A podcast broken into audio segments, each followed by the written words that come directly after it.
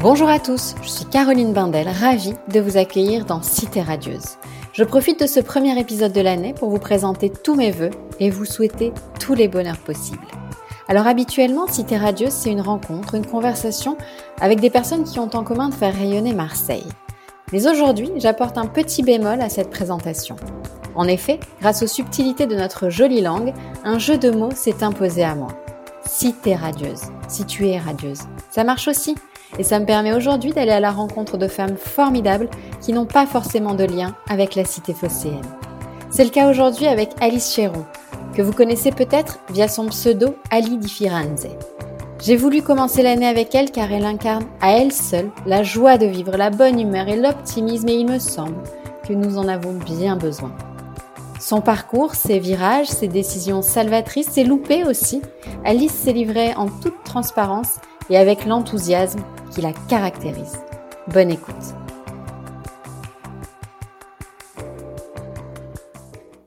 Bonjour Alice. Bonjour Caroline. Je suis ravie de te recevoir enfin dans Cité Radieuse. C'était prévu de longue date, mais l'année 2020, on a décidé autrement. Donc, je me suis décidée à t'enregistrer à distance. J'espère qu'en termes de son, ça sera correct. Alice, pour commencer, une question toute simple mais essentielle. Comment vas-tu? Écoute, ça va bien. Ça va bien parce que euh, bah, je décide en fait que, ça va le faire. Euh, là, on est quand même en, janvier. On a une année 2020 qui a été euh, très très intense. Elle a été évidemment compliquée, mais avec plein de moments finalement aussi intenses et joyeux. Donc voilà, je fais un bilan finalement J'essaie de le faire le plus euh, positif possible. Je trouve que c'est difficile là de se relancer encore dans une année 2021 qui, qui part un peu compliquée. Mais écoute, euh, voilà, on, sort de, de, vacances dans notre cocon familial, on s'occupe beaucoup des enfants. Donc ça va, voilà. bon, tu retiens le positif et ça m'étonne pas de toi. Alors peut-être en quelques mots, tu peux nous décrire euh, où tu te trouves et ce que tu vois autour de toi? Alors là, donc je vis à Florence en Toscane depuis dix ans maintenant.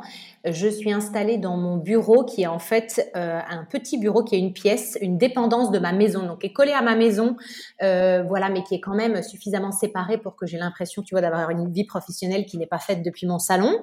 Mais c'est le dernier jour de ma vie dans ce bureau puisque euh, voilà, je fais le grand saut d'avoir pris un bureau à l'extérieur de la maison et qu'on emménage officiellement demain. Voilà. Alors celles et ceux qui, te suivent ont, voilà, ont suivi justement ces aventures-là. On attend euh, qu'il y ait un rayon de soleil, hein, parce que c'était pas le cas hier a priori. Tu n'as pas pu faire les photos que tu souhaitais faire, mais donc ça a l'air super joli parce qu'en effet maintenant tu as une équipe avec toi, ça se structure cette aventure. On va évidemment revenir à la genèse de tout ça. Euh, je voulais d'abord te dire que c'était important pour moi de commencer cette année avec toi, euh, car on a besoin de bonne humeur, de légèreté, de joie de vivre, et tu incarnes cela vraiment. Euh, d'où te vient ce tempérament joyeux et optimiste? Alors, merci beaucoup. Enfin, disons que ça, ça, me fait plaisir parce que je crois que, tu vois, c'est un des points positifs de l'année 2020, c'est de réussir euh, d'avoir réussi à communiquer ces, ondes positives, cette joie de vivre et de faire en sorte que euh, de temps en temps, ça a mis du baume au cœur chez les gens vu ce que tout le monde traversait. Je crois que c'est profondément la nature de mon caractère. Euh, quelque chose de joyeux, quelque chose de souriant. Euh, voilà, j'aime bien faire des blagues. enfin, tu vois, j'ai dans quelque chose. Voilà, j'ai besoin de cette de cette légèreté là. Euh, ce qui ne veut pas dire qu'à côté tu vois, il n'y a pas des revers dans l'autre sens. Euh, je doute évidemment beaucoup. Euh, je peux être totalement infernale avec mon mari. Voilà, je suis complètement normale à ce niveau-là. Mais c'est vrai que moi, dans la communication vers les autres, j'ai fondamentalement besoin, tu vois, d'envoyer quelque chose de, positif. Alors pour celles et ceux qui nous écoutent et qui te découvrent, peut-être on va revenir sur ton parcours, sur ce virage à 180 degrés qui explique ce que tu es et ce que tu fais aujourd'hui. Alors d'abord, parle-nous de cette Alice, 25 ans, salariée dans une grande agence de publicité à Paris et pour qui tout semblait euh, aller bien.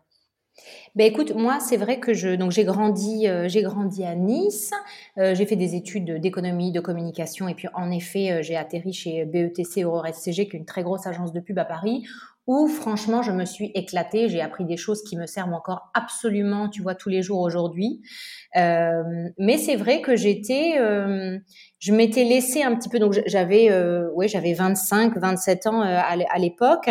Euh, j'étais dans, dans une vie que j'avais l'impression d'avoir choisie.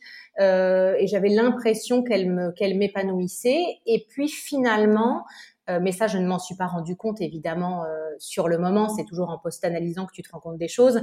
Euh, j'ai eu l'occasion de partir en Italie avec mon conjoint de l'époque et en fait, j'ai sauté sur l'occasion et j'ai pas trop compris pourquoi. Mais il y a eu un espèce d'élan de vie un peu comme ça vital où je me suis dit il faut que je parte, il faut que je quitte absolument tout ça. je me rappelle juste qu'à l'époque j'imaginais celle que j'aurais pu être en continuant, en fait, tu vois, dans cette carrière en agence, voilà.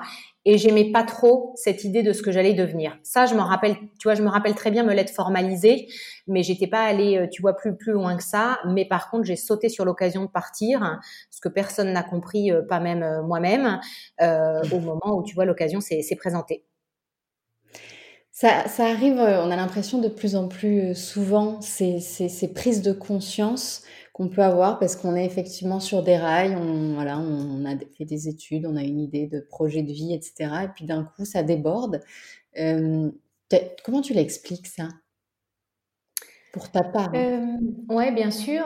Bah, je crois que je sais pas à quel moment il y a un truc, tu vois, peut-être que j'ai euh, raté ou que j'ai pas compris euh, ou peut-être qu'on m'a pas transmis, tu vois, suffisamment tôt. Hein, on sait, on sait jamais ces choses-là. Mais moi, j'ai vraiment eu extrêmement peur. J'étais vraiment pétrifiée, euh, mais depuis l'adolescence vraiment, à l'idée de me confronter vraiment à ce qui me plaisait vraiment, tu vois. Qu'est-ce que j'ai vraiment, vraiment envie de faire euh, Simplement, en fait, tu vois, ne serait-ce que transcrire les passions que j'avais à l'époque, tu vois, en potentiellement, qu'est-ce que je peux faire de ça Ça, c'est des choses que je n'ai jamais fait euh, que je ne crois pas qu'on m'ait vraiment encouragé à faire non plus, mais parce que le revers de la médaille de mon caractère, c'est qu'en cas d'insécurité, je donne l'impression d'être extrêmement sûr de moi, donc personne ne vient gratter. Mmh euh, et, et, du coup, il y a des questions fondamentales que je ne me suis jamais posées. Je me les suis posées à 27-28 ans, quand j'étais déjà en Italie, euh, en plein divorce et en plein changement de vie. Euh, donc je crois vraiment qu'il y a eu euh, cette, cette espèce de paralysie de se, voilà, de se poser les questions, de prendre des risques, ce qui était à l'époque, euh, tu vois, moi j'ai fait beaucoup de, de théâtre, euh, euh, mes premiers souvenirs, même à l'école primaire, c'est des choses qui sont tout de suite liées à ça, donc c'est vraiment quelque chose qui m'habite. mais à aucun moment j'ai réussi, tu vois, à commencer à me poser des questions de est-ce que j'ai le droit de faire quelque chose de ça, tu vois? Est-ce que je est-ce que je prends ce risque-là? Ça, je l'ai balayé immédiatement, tu vois, du, revers de la main, euh, parce que je crois que euh, voilà, j'avais besoin de quelque chose qui soit euh, plus plus sûr et que voilà, j'étais j'étais pas prête, tout simplement. Donc en fait là, évidemment, toi, en suivant ton parcours, en écoutant ce que tu es en train de me dire, on a envie de, dire à, toutes celles et ceux qui nous écoutent, il faut oser, il faut faire preuve d'audace pour enfin s'aligner, en fait, enfin être soi. Parce que toi, ce déclic, une fois que tu es en Italie, ce pays qui, final, que finalement, euh, tu adoptes à l'instant où tu y mets un pied. Ouais. Ouais, ouais, complètement. C'est un coup de cœur euh, immédiat, alors que rien, rien ne t'attachait euh, à ce pays à, la base. Et une fois là-bas, bah, ta vie change. Tu parlais tout à l'heure d'un divorce qui va aussi être un électrochoc, des amis qui s'en vont, la famille qui reste là. Euh, le site aldiffirenze.fr, comment il naît mhm. alors le site, il est vraiment né euh, dans cette période de marasme personnel où euh, en gros il y avait plus vraiment rien, tu vois, qui tenait la route dans cette histoire. moi la première et et du coup, le, grand bénéfice de cette époque post-séparation, où donc j'étais en, j'avais décidé de rester en Italie, donc euh, j'étais quand même dans un cocon protégé, tu vois, de, des gens et de, du candidaton et de tout tout ça c'était plutôt du côté de la, de la France. Euh, j'avais un nouveau boulot euh, à Florence qui était dans le web marketing donc j'étais très occupée ce qui était plutôt bien. Mais j'avais mais en fait j'étais tellement en fait la séparation tous ces changements de vie ça a été quelque chose qui a été plus fort que moi. C'est-à-dire que toi, je comprends quand tu parles d'audace, quand tu parles d'oser, mais moi, je ne le vis pas comme avoir osé faire quelque chose. J'ai pas l'impression d'avoir été plus courageuse que ce que je ne suis à l'époque. C'est plus que j'ai eu l'impression que j'étais tellement arrivée au point de rupture, j'avais tellement poussé les choses dans mon espèce de euh, vie parfaite qui renvoyait une image parfaite et le, le truc tenait tellement plus debout, c'était vraiment un château de cartes qu'il n'y avait plus qu'une seule issue, c'était que le truc s'effondre et qu'il fallait que je change tout. Donc, euh, j'ai plus l'impression de m'être totalement pris les pieds dans le tapis, tu vois, de mes propres erreurs, plutôt que d'avoir eu euh, un élan de courage absolu, même si, oui, au final, il fallait quand même un minimum de courage pour euh, oser partir et oser redémarrer tout ça. Et du coup, moi, je savais, enfin, en fait, je faisais un peu je commençais à regarder avec un petit peu plus de, de transparence, de bienveillance aussi, euh, euh, qui j'étais, qui j'avais envie d'être. Enfin, fallait que je reconstruise un petit peu, tu vois, euh, quelque chose. Le, le terrain a été complètement saccagé, fallait fallait remettre un peu des fondations. Et en fait, le site à Lidi Firenze, il est arrivé à un moment où j'avais besoin de faire quelque chose qui ne soit que pour moi, euh, qui m'amuse à un moment où franchement rien n'était très rigolo, euh, qui me fasse rencontrer des gens, qui me fasse changer d'air, qui me fasse aller vers l'Italie encore plus, vu que j'avais décidé de, rester et que j'étais vraiment tombée red dingue euh, des Italiens en général, tu vois, euh, en arrivant. Et c'était vraiment, euh, voilà, un vrai un vrai vent frais pour moi au quotidien d'avoir cette occupation-là en parallèle de mon boulot. D'un côté, quand je l'ai lancé, je l'ai jamais vu comme un projet évidemment professionnel. Je, absolument pas de business plan, ce genre, c'était absolument pas la, la, dimension du projet à l'époque. Mais par contre, je me rappelle très bien avoir été vraiment contente parce que enfin, je pouvais mettre toute mon énergie, celle que je mettais à disposition, tu vois, des autres, euh, en allant travailler pour euh, pour des boîtes, enfin à ma propre disposition et essayer de bah, de faire quelque chose de tout ça. Et cette occupation, puisque c'est comme ça que tu en parles, euh, de ce que c'était au début en tout cas, t'a permis d'exprimer cette créativité. Peut-être que tu refoulais un peu en toi? Tu parlais du Alors euh, oui, complètement. Ouais, non, non, mais t'as complètement, as complètement raison.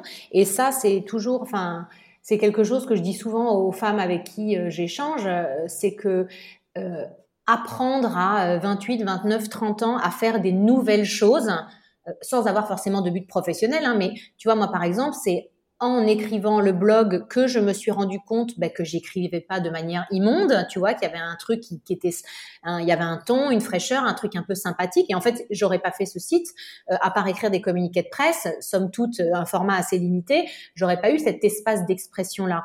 Donc il y avait ça, il y avait des, évidemment la photo euh, qui était catastrophique au début et puis ensuite un peu moins cata, euh, apprendre à faire des vidéos. En fait, tout ce qui me passait par la tête euh, tu vois, j'avais l'espace pour le faire. Je venais quand même d'une formation de communication, donc en fait, par contre, ce que j'ai fait depuis le départ, c'est que je savais euh, à qui je voulais m'adresser, comment je voulais m'adresser euh, aux gens. voilà, donc le site Ali Firenze, il est vraiment né comme un city guide sur la ville de Florence pour un public francophone qui était chic, sophistiqué, plutôt curieux, plutôt amusant.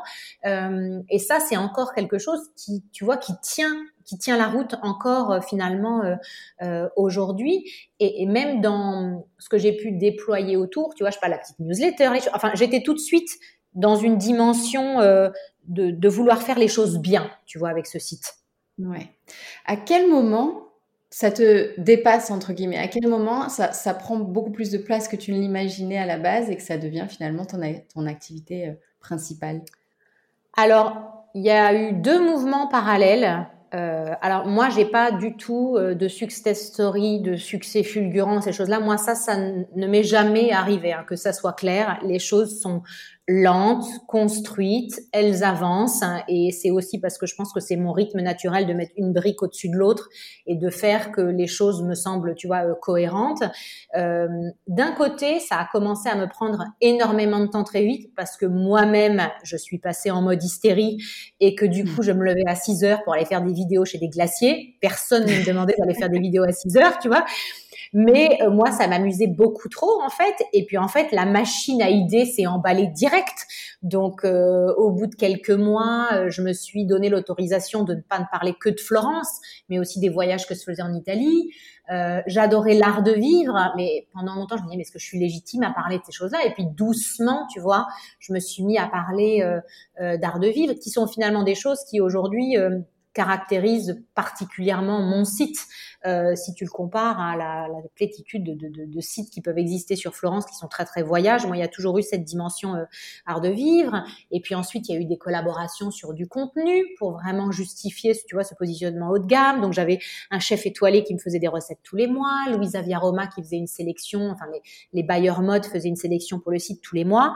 Et donc ça c'était quelque chose qu'en fait je provoquais toute seule et donc, comme une petite fourbe que je suis, euh, je m'organisais en fait. Euh, moi, j'avais un poste de responsable en plus dans la boîte dans laquelle j'étais. Je manageais une équipe, euh, sauf qu'on était en Italie et que c'est vrai que en arrivant d'une agence de pub parisienne, être droppé en Italie dans une société, j'étais d'une efficacité, mais si tu veux, mais redoutable. À côté du rythme italien. Donc il y avait un espèce de truc où en fait moi j'arrivais très tôt au boulot, euh, vraiment à 8 heures, j'étais derrière l'ordi. De 8 heures à 14 heures, en gros, parce que je prenais pas vraiment de pause déj, je bossais sur mes projets de, enfin sur la dans la boîte dans laquelle j'étais. Et l'après-midi, en fait, tu vois, j'écrivais mes articles et je postais mes photos. Donc ça, c'est déjà quelque chose qui, euh, voilà, commençait à me prendre beaucoup de temps parce que j'avais envie que ça prenne de la place. Euh, après, le projet, il a été très très long à développer parce que moi, je ne savais pas où je voulais l'emmener. Voilà, c'était ça, moi, mon, mon petit souci. Ouais. Donc en fait, c'est à force de volonté, de travail, de détermination. Voilà, rien n'est simple. C'est un peu ça le message que tu, que tu veux faire ah, passer parce que ouais. c'est ce qui ressort souvent des réseaux sociaux. Quand on, quand on voit sur Instagram les choses, on pourrait penser que c'est assez léger, euh, futile et simple. Et finalement, c'est quand même le fruit de beaucoup de travail en amont. Ah ben, si, tu veux, le, je crois que il y a plein de défauts qui fait que j'aurais pu faire mieux, plus vite, etc. Mais je crois qu'une de mes qualités, c'est vraiment le côté de euh, pour moi, la valeur clé, c'est le travail. Donc moi, j'ai jamais rien lâché à ce niveau-là. J'ai toujours travaillé, même quand je me prenais vent sur vent, parce qu'évidemment, tu démarres, t'as pas de réseau, t'es personne, t'as pas de communauté, t'as décidé d'avoir un positionnement un peu haut de gamme. Bah, il faut quand même euh, montrer ce positionnement un peu haut de gamme. Moi, il y a eu vraiment cette valeur travail qui m'accompagne encore aujourd'hui, qui est vraiment la base de tout. Et pour moi, l'autre chose qui est très importante, c'est le côté un petit peu euh, la régularité et la ténacité. Moi, je lâche rien. Euh, et pour te donner des exemples très bêtes, mais en fait, pour me constituer un réseau qui était vraiment absolument ridicule, et y compris, t'imagines bien que j'étais à Florence, donc un réseau je sais pas moi, de journalistes à Paris qui pourraient, les, parler de mon projet. J'étais à, vraiment à zéro pointé. Et en fait, il y avait des événements avec donc Louisa Roma, qui est ce, cet empire mode italien qui vient de Florence. Ils organisaient de très beaux événements. Et donc moi, j'y allais, j'étais invitée par miracle. J'y allais en solo, alors que tout le monde était accompagné. Enfin, j'étais mortifiée toute la soirée. Mais si je rencontrais une éditrice euh, pendant quatre minutes au buffet, tu pouvais être sûr que je m'arrangeais pour récupérer son nom, pour lui envoyer une carte de vœux à Noël et pour faire en sorte que la nana, elle, elle m'avait vu une fois, mais elle avait des rappels, tu vois, réguliers pour savoir qui j'étais. Et en fait, ce travail microscopique de petites fourmis, ben moi, c'est comme ça en fait que ça a payé 5, 6, 7 ans après, quoi. Oui, parce qu'en fait, c'est ça, on n'en a pas parlé tout à l'heure, mais quand tu arrives en Italie, effectivement, tu connais personne, tu n'as pas de réseau, mais tu parles pas la langue. Ah oui, non, pas du tout. Non, je parle pas un mot d'italien. Ouais, en fait, c'est marrant parce que quand je suis arrivée en Italie, euh, à aucun moment j'ai douté que je trouverais du travail. J'étais vraiment, euh, j'étais sûre que j'allais finir par trouver un truc. J'avais quand même complètement zappé qu'il fallait apprendre l'italien entre temps. Donc bon, je m'y suis je suis arrivée en scène. c'est vrai. Je suis arrivée, j'ai vraiment eu un truc de merde, euh, mince, on y va. Et du coup, pendant deux mois et demi, j'ai vraiment fait mais immersion totale. Je prenais des cours de grammaire tous les matins. Je révisais mon vocabulaire. J'avais acheté le journal de Mickey pour les enfants parce que le vocabulaire était simple. Donc, je travaillais mon journal de Mickey. Euh, le soir, j'avais trouvé deux personnes italiennes qui voulaient apprendre le français. Donc, on allait boire des bières, tu vois, en faisant des échanges une demi-heure, une demi-heure, on parlait. Et donc, tu vois, voilà. Et puis, euh, fin octobre, début novembre, j'ai commencé à faire des entretiens, ce qui relevait du miracle. Donc, en italien, où en gros, j'apprenais par cœur mes réponses. Et si la personne en face de moi, tu vois, sortait de mon scénario idéal, j'étais foutue. Et puis, j'ai commencé à bosser le, je crois que c'était le 6 ou le 7 février, donc finalement assez rapidement. Et, et là, c'est là où, voilà, tu travailles en italien, euh, avec des Italiens toute la journée. Donc, ils parlent fort, enfin, la totale, mais bon, c'est là où tu fais évidemment un saut en termes de langue euh, qui est assez euh, incroyable. Aujourd'hui, tu es complètement bilingue. Alors aujourd'hui, je t'avoue que je rêve jamais, jamais, jamais en italien. Et il paraît qu'il faut rêver dans la langue pour dire qu'on est bilingue. Bon, moi, ça m'est jamais arrivé. Vrai, vrai. Euh, je réfléchis jamais quand je parle. Voilà, c'est le seul truc que je pourrais te dire. Et comme euh, moi, je travaillais quand même en communication, j'ai vraiment fait très très attention à apprendre très très bien ma grammaire. Donc il y a des mots de vocabulaire de temps en temps que j'ai pas, mais c'est quand même très rare que je fasse une faute, tu vois, monstrueuse de, grammaire. D'accord.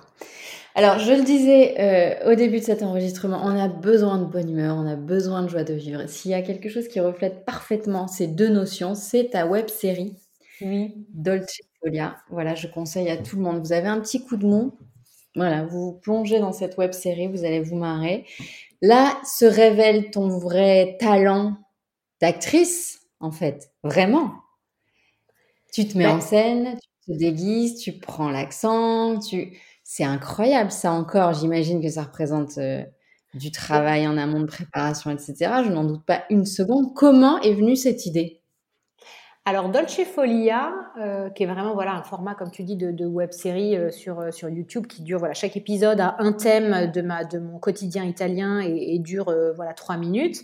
ça a été un processus d'accouchement pas facile, mais qui finalement reflète parfaitement, tu vois, cette espèce d'évolution du projet qui ne sait pas où il va. Impossible en 2013 de dire où est-ce que je serai en, tu vois, en 2020, qu'est-ce que je voulais faire de tout ça, mais qui reflète très bien le fait que j'avais quand même décidé finalement euh, de me faire confiance dans euh, soit de plus en plus toi-même dans cette aventure. Il y a un moment, il y a un truc qui va se dessiner.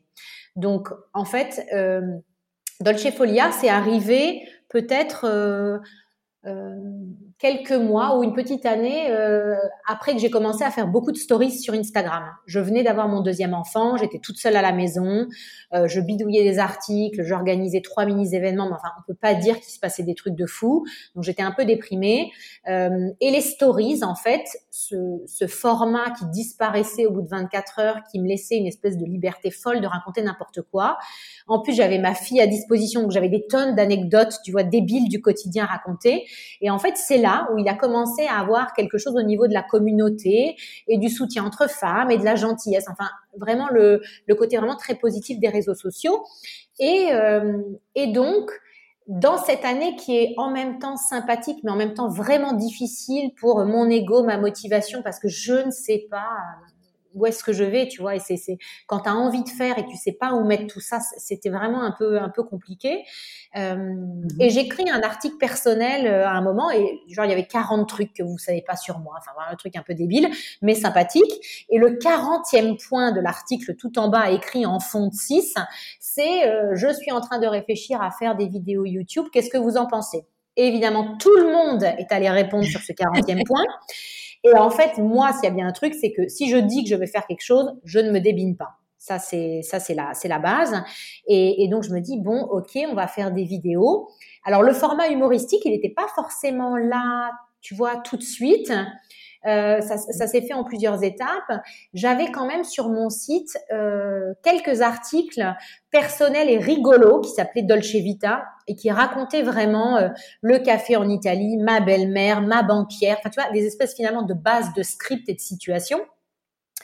Et quand j'ai commencé à, réfléchir à tout ça, à écrire un peu les épisodes, au début, j'étais évidemment en, super production hollywoodienne. Donc j'étais là, ok, il nous faut un réal, il nous faut deux caméras, il nous faut, euh, tu vois, des lieux où aller tourner, il va nous falloir des figurants. Enfin, tu vois, le truc ingérable. Et puis en fait, dans la réalité des faits, c'était complètement infaisable de faire ça comme ça, euh, pour les moyens que j'avais à l'époque, pour pour plein de pour plein de raisons. Euh, et du coup, je décide finalement de faire moi-même tous les personnages. Mais en fait, c'était pour répondre à une contrainte, euh, de tout filmer depuis mon salon, en sachant que voilà, j'avais ma fille avait euh, entre six, mois et un an à l'époque. J'avais une babysitter que le matin, donc j'avais une fenêtre de tir extrêmement short, tu vois, pour tourner mes bêtises. Euh, et donc pendant, on va dire, six, huit mois, j'ai vraiment fait que ça. Euh, j'ai vraiment fait que ça. Donc j'écrivais mes épisodes. Euh, donc j'avais quand même un, un, format, tu vois, une, une couleur. Euh, il y avait moi qui présentais ensuite les situations où je faisais les personnages. Donc j'écrivais, je jouais, je montais. Enfin, je faisais tout, quoi. Et hum, et ça a été vraiment un vrai, quelque chose de très libératoire pour moi parce que j'exprimais vraiment quelque chose de très, très profond sur ma personnalité. Donc, je l'ai vraiment fait pour moi avant de vouloir faire marrer les autres. Ça m'a fait moi-même vraiment, je crois, beaucoup de bien d'être passé par ce truc-là. Encore une fois, il n'y avait pas du tout euh, d'objectif. Je cherchais pas à être embauchée euh, sur un film. Je cherchais pas un sponsor. Enfin, tu vois ce que je veux dire? Je le faisais un peu pour la beauté de l'exercice. Par contre, ce qui est sûr, c'est que cette web série, elle a été fondamentale pour la suite parce que euh, toutes les fugueuses que j'ai pu recruter sur les premières fugues italiennes, c'est fondamentalement des femmes qui avaient vu la web série qui, et qui en fait euh, avaient tout de suite nourri un lien de confiance parce que apparemment, si tu es suffisamment loufoque pour te mettre autant en scène et te donner de ta personne, il se passe quelque chose, tu vois. Évidemment. Et, du coup, ça a été quand même très utile. Je t'avoue que maintenant, en fait, c'est une telle logistique, ce truc-là. J'adorerais hein, en faire, mais je, ne sais même plus par quel bout prendre le truc avec tout ce qu'on a à faire maintenant. Oui, j'imagine, parce que justement, tu parlais des fugueuses euh, à l'instant. À un moment donné, s'impose à toi euh, le besoin de faire une fugue. À ce moment-là, tu sais évidemment pas que tu le développeras, etc.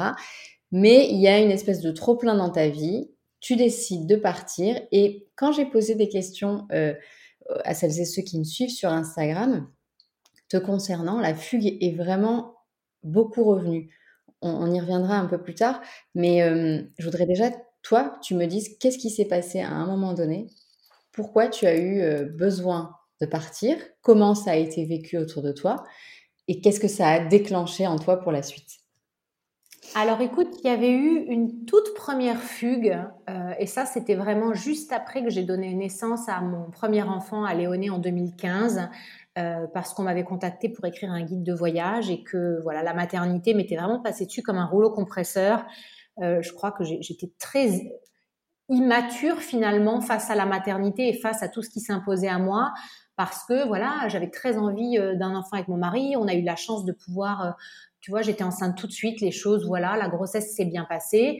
Euh, et du coup, j'étais vraiment, j'étais pas prête en fait. Tu vois, j'étais pas, j'avais pas encore les épaules pour vivre tout ça. Donc, le début a été assez difficile.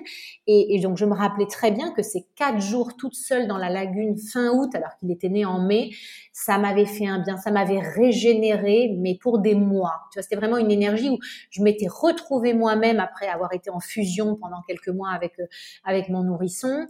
J'avais discuté avec des adultes et de choses formidables parce que j'étais à Venise pour écrire un guide, donc j'allais rencontrer des gens qui faisaient des trucs de fou et ça m'avait vraiment porté. Et donc, euh, mais donc ça, c'était une fugue dont j'avais absolument pas du tout parlé euh, à l'époque, puisqu'à l'époque, je me mettais pas du tout en scène, on me voyait pas du tout dans mon site et je parlais pas du tout de moi et de choses personnelles. Et puis ensuite, on fait un saut dans le temps. On est l'année justement de Dolce Folia, mmh où là, donc j'ai passé vraiment euh, six mois à travailler non-stop sur cette chose-là. Il y a un vrai retour du public, mais encore une fois, je ne sais pas ce que je veux en faire. En même temps, j'ai donc deux enfants qui ont moins de deux ans, donc deux bébés à la maison. Euh, on est en train de faire construire une maison, donc on a une la charge mentale et euh, tu vois, à se tirer une balle, c'est que des choses positives. Mais encore une fois, quand on est, quand on est le, nez dans ces problèmes, c'est toujours difficile de, de prendre du recul. Et donc, euh, je décide avec mon mari de repartir quelques jours à Venise parce que Venise m'avait vraiment, voilà, c'était vraiment une ville de cœur pour moi. Euh, en septembre. Et, la grande différence euh, par rapport à la première fugue, c'est que bah, en 2018, j'étais déjà plus proche des gens, de mes lecteurs et tout ça. Les réseaux sociaux avaient un petit peu euh, grossi. Et donc, j'écris un article qui s'appelle La fugue. Hein, c'est la première fois que j'utilise ce mot, juste avant de partir, pour dire, euh, bah voilà, je, je pars, voilà pourquoi je pars, voilà ce que je pars chercher. et expliquer tout à fait de manière, tu vois, en transparence sans envoyer des messages pour me faire plaindre, tu vois, c'était vraiment euh, euh, un pur un pur partage et euh, voilà, j'étais vraiment au, bout de la roulette avec toujours ce truc que bah, sur les réseaux sociaux, parce que tu postes un cappuccino avec une vue, tu vois, et un truc sympa derrière, les gens ont l'impression que tu as une vie absolument extraordinaire, alors qu'en fait, on est bon, on vit tous des hauts et des bas, c'est normal. Donc je partage ce bas de manière très transparente. Et en fait, là, je suis recouverte de messages, d'emails, mais un truc, jamais j'avais vécu un truc pareil. Euh, tout le monde euh, venait me raconter son histoire, mais des personne ne m'envoyait deux lignes. On ne m'envoyait que des pavés personnels pour me raconter, voilà, comment les gens se sentaient, les femmes, c'était que des femmes, euh, soit qu'elle elle-même avait déjà, tu vois, fait une fugue de leur côté, voilà ce que, ce qu'elle, comment elle avait vécu la, la, chose, soit alors c'était des femmes qui avaient très envie de fuguer mais qui n'osaient pas pour plein de raisons différentes. Donc il y avait vraiment cette armée de femmes, tu vois, euh, qui finalement me soutenaient, m'ont vraiment porté pendant cette fugue parce qu'à aucun moment quelqu'un est venu juger. Et ça, j'ai trouvé ça extraordinaire parce que on aurait en effet pu dire, mais enfin, qu'est-ce qu'elle nous raconte? Elle fait construire une baraque, elle vit en Italie, en Toscane, et elle vient nous saouler avec une fugue parce qu'elle se sent pas bien. Ça aurait pu arriver, tu vois, ça aurait pas été surprenant en plus avec les réseaux sociaux, mais rien, zéro, vraiment que du positif. Que de la bienveillance. Que de la bienveillance. Moi, je vis ma fugue vraiment. Euh, euh, sur un nuage, euh, enfin, j'applique dans ma fugue ce que je sais va me faire du bien. Donc, euh, j'ai besoin d'aller me nourrir de beauté. C'est pour ça que je choisis Venise parce que je suis épatée à tous les coins de rue. Je vais faire 50 000 musées parce que jamais je vais faire des musées avec mes nourrissons. Donc, je suis là à en prendre plein les mirettes. Je vois des gens, je prends l'apéro, je mange une pâte au homard qui tue. Enfin, je me fais plaisir pendant trois jours. Euh, je suis quand même logée chez l'habitant parce que j'ai décidé que j'avais envie d'être chez l'habitant. Donc, j'ai ce côté cocon familial. Enfin, voilà, une vraie bulle enchantée. Donc, je rentre de ma fugue, je réécris un article pour dire ce que j'ai fait, en fait. Qu'est-ce qui, moi, m'a fait du bien? Et en fait, surtout pour dire merci et pour encourager toutes les femmes qui m'ont lu et, qui m'ont écrit, bah, à faire de même, tu vois, à trouver le courage à un moment de, de partir. Et donc là, on est en fin septembre 2018. Et puis, ce, en fait, il s'est passé un truc assez magique, c'est que là, je savais que j'avais mis le doigt sur quelque chose, ce qui n'avait pas été le cas avant. Avant, je faisais des trucs sympas, c'était c'était chouette, mais c'était pas une espèce un espèce d'insight, tu vois, une, une, espèce de vérité vraie vraie qui fait résonner un truc vraiment fort. Là, il se passait quelque chose et et en fait, je me suis rendu compte que ça faisait bah, cinq ans que j'attendais qu'il se passe ce truc-là, tu vois, d'une manière ou d'une autre. Et, là, tu t'es dit que tout ce que tu avais fait jusque-là, finalement, c'était peut-être pour, pour en arriver là. Alors, je me le suis pas formalisé comme ça, je me le formalise maintenant comme ça parce que je sais qu'il a fallu en passer par tout ce qui s'est passé pour arriver à ça, ça c'est sûr. Ça n'aurait jamais pu sortir de mes tripes.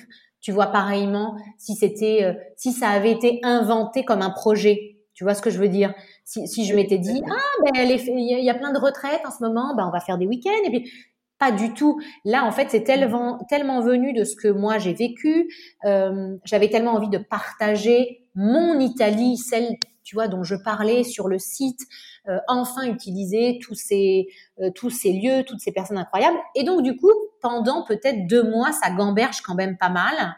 Euh, à l'époque, il y avait déjà Guillaume qui était euh, arrivé Enfin, il est arrivé à ce moment-là, Guillaume, parce qu'il est arrivé en novembre, qui était mon, tout premier collaborateur, qui m'est tombé vraiment du, ciel.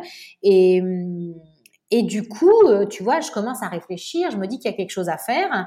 J'en discute avec Betty Soldi, qui est une, calligraphe et designer à Florence, que voilà, dont je suis très très proche, qui elle-même a organisé, tu vois, voilà, un groupe de femmes venues du monde entier à qui elle a fait découvrir une Florence.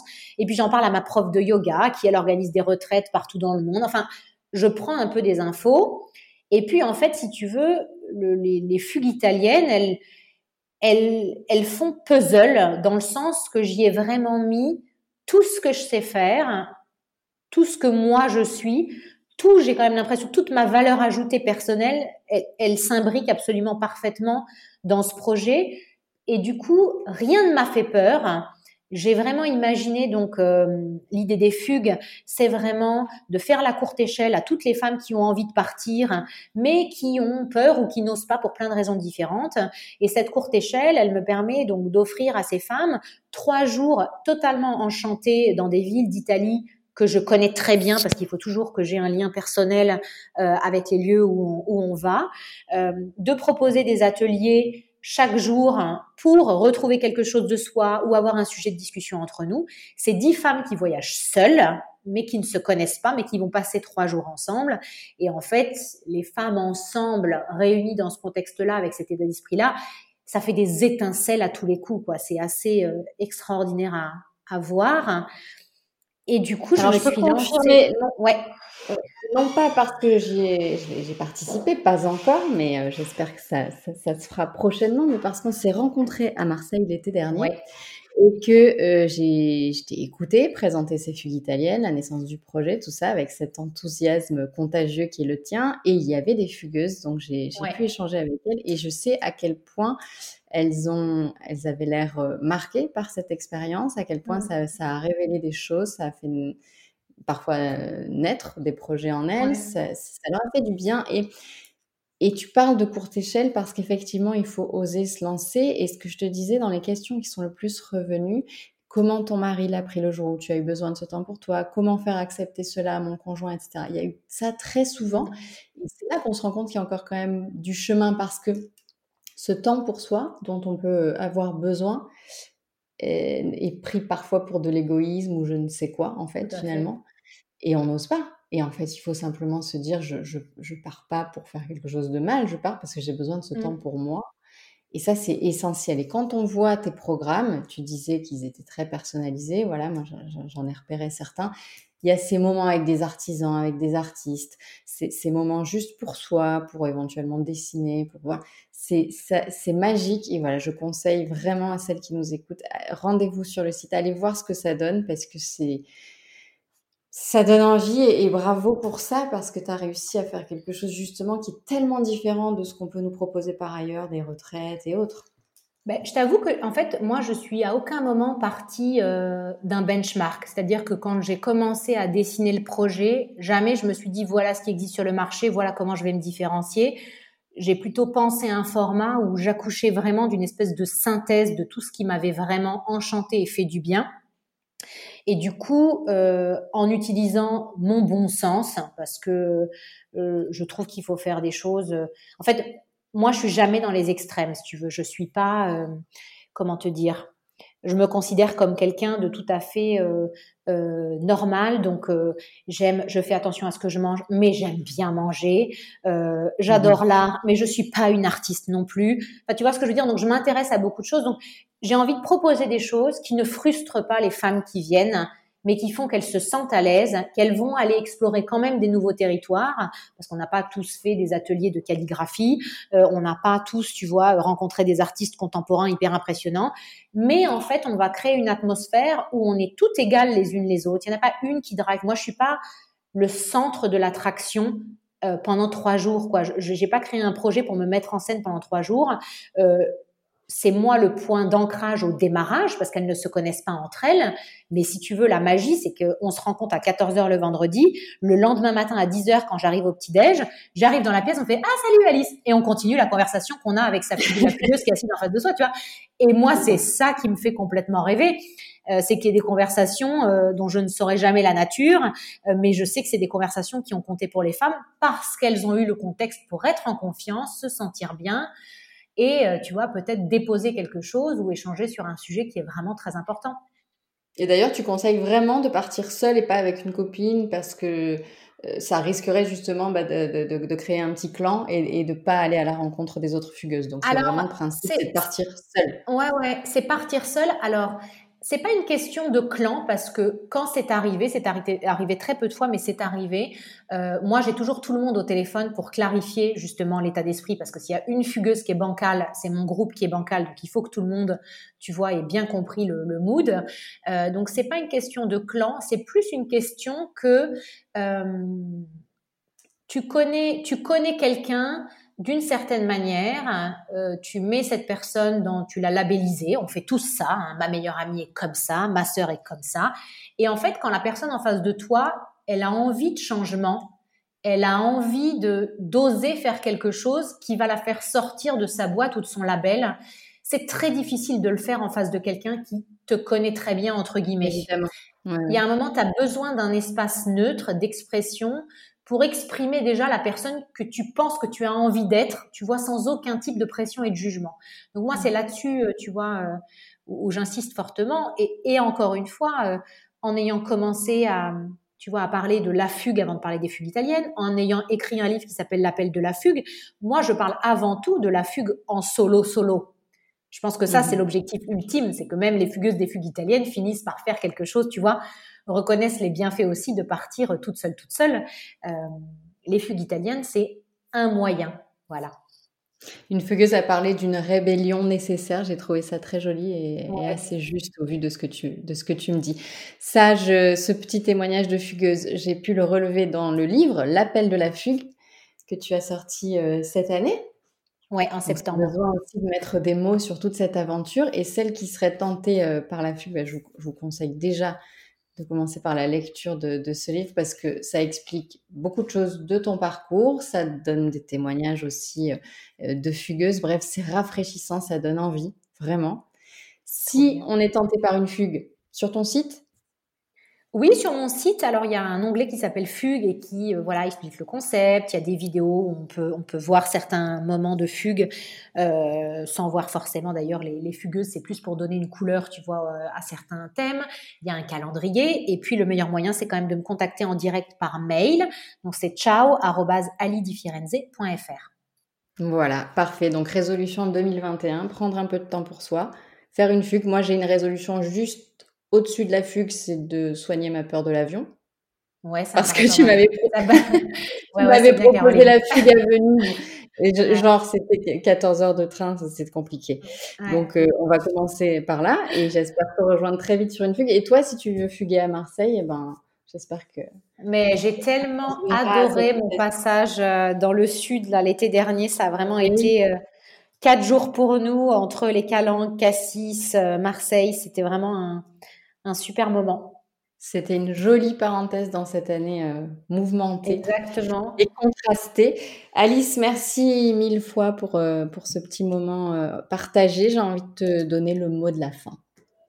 Ben écoute, merci, merci beaucoup. Je crois que c'est, moi j'ai toujours beaucoup de plaisir, tu vois, à revenir sur, euh, sur ce que j'ai, sur tout ce qui s'est passé, à, à re-réfléchir à la jeunesse finalement du, du projet et où est-ce qu'il m'a porté. Euh, J'aime vraiment insister sur le fait que euh, chacune possède un peu sa petite vérité. Moi, j'ai mis très longtemps à trouver la mienne, donc il faut aussi accepter que les choses elles prennent du temps. Tu vois, les creuser à l'intérieur de soi, trouver qui on est, qui on a envie d'être. C'est un peu la quête d'une vie, donc je crois qu'il faut être extrêmement bienveillante envers soi-même pour attaquer ce, petit travail de fond. Voilà. Merci beaucoup Alice. Merci Caroline, à très bientôt. À très bientôt, je t'embrasse.